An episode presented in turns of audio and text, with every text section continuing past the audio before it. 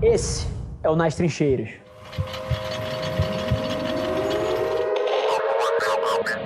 Cara, é super curioso isso. A quantidade de desrespeito. Desrespeito é a palavra mesmo.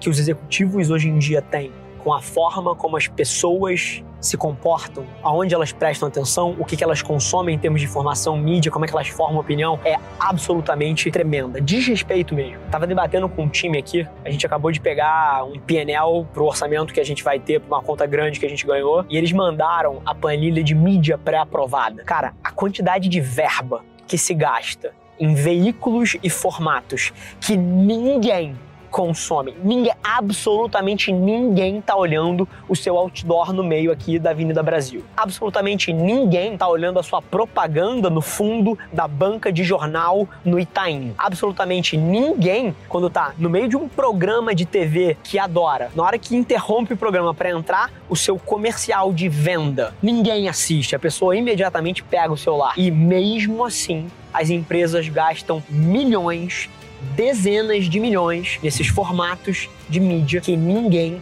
consome. Branding, para mim, que nada mais é do que construção de marca, é feito inclusive nem só com campanhas, conteúdo, é feito em cima de todos os touchpoints que você tem com o seu cliente. Juro por Deus. Assim, quando eu, hoje de manhã, fui no Starbucks comprar um café, a experiência que eu tive ali dentro da loja é parte do branding do Starbucks. A maneira como o Starbucks me trata depois que eu viro cliente, então, com um programa de fidelidade e, e outras coisas, é branding. Então, branding é basicamente tudo entre você e o seu cliente é uma oportunidade de construção de marca. Seja conteúdo, seja uma campanha, seja a forma como as pessoas na sua empresa atendem a porra do telefone, seja o seu pós-venda, o seu produto ser bom, que gera boca a boca, tudo isso é construção de marca. E tem um, um discurso muito bonito de branding em termos de imagem, etc. Cara, isso é a maior miopia que existe. Tudo entre você e o seu cliente é branding. Na hora que um cliente nosso da Velar liga para cá, se quem atende ele pensa a estratégia junto com ele é um puta profissional, isso é branding. Na hora que alguém entra no escritório aqui, vê onde a gente tá, a maneira como as pessoas se portam, se elas são carinhosas, recebem bem os convidados, isso é branding. O resultado da nossa estratégia para um cliente é branding. O nosso site é branding, o nosso conteúdo, tudo é branding. Então, deixa eu desmistificar para você, e eu dei uma volta aqui para te contextualizar o suficiente. Todos os touchpoints seus com seus clientes constroem a sua marca. Logo, branding não é longo prazo. Se você não tiver todas essas pontas de toques no cliente excelente, você não vai vender um centavo.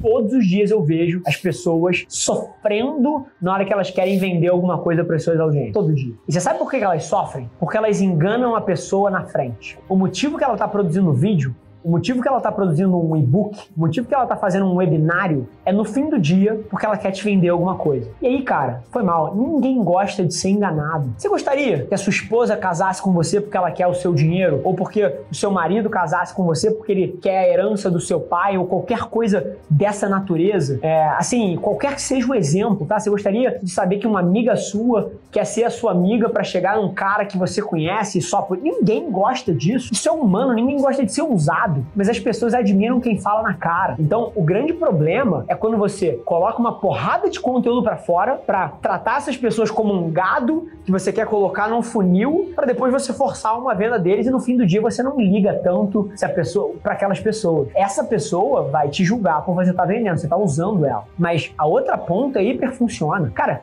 eu vendo coisas, eu tenho a cria, e assim, foi mal. Ninguém me xinga na hora que eu lanço uma turma da cria, ou ninguém me xinga na hora que eu mando uma mensagem para um executivo. Tem um projeto foda para te apresentar aqui de comunicação, de publicidade, acho que vai porra, te ajudar a vender mais. Porque assim, eu não tô tentando fingir que é outra coisa, eu tô indo na cara do falando só, tô te vendendo alguma coisa aqui, ó só. Mas isso aqui é foda, vai te ajudar horrores e eu acho que você deveria comprar. Quer? Não é uma, uma porra, falcatrua que eu te coloco num e-book para fingir que eu quero te ajudar, mas na verdade eu não ligo tanto. Esse é o problema. Cara, eu invisto duas, três horas do meu dia respondendo DM, porque eu amo, porque eu gosto da troca. Eu tenho a porra de um programa de mentoria gratuita que toma uma hora do, do meu dia e uma hora antes, uma hora depois para preparar por semana, que eu faço mentoria de graça. Eu não quero vender a minha mentoria, eu quero ajudar as pessoas. E cara, e as pessoas pessoas, elas sentem o cheiro. Elas sentem o cheiro de quem é real e quem só quer usar elas. E provavelmente, se você tá sendo julgado na largada, é porque você só quer usar as pessoas e as pessoas sentem o cheiro da cagada na largada. Então, assim, minha provocação, tenta alinhar primeiro o seu interesse. Tenta de fato colocar para fora uma pessoa com uma, um conteúdo com o intuito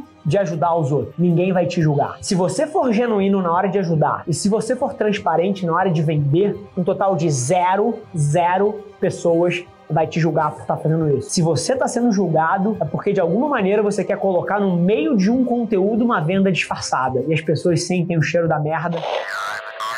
Esse foi mais um episódio da nossa experiência em áudio. E como eu já falei, eu adoraria saber que você está gostando do que a gente está compartilhando por aqui. Então não esquece, se você está tirando valor desse conteúdo, ia significar o um mundo para mim, que você tirasse um print da sua tela, postasse no Stories me marcando e aproveita para ir na sua plataforma favorita também e deixar um rating de cinco estrelas e um comentário lá, ajudando a gente a construir essa comunidade tão vibrante que move o Brasil para frente através do empreendedorismo e que fala desse Brasil que dá certo. É um prazer ter vocês comigo e a gente se vê no próximo episódio do podcast.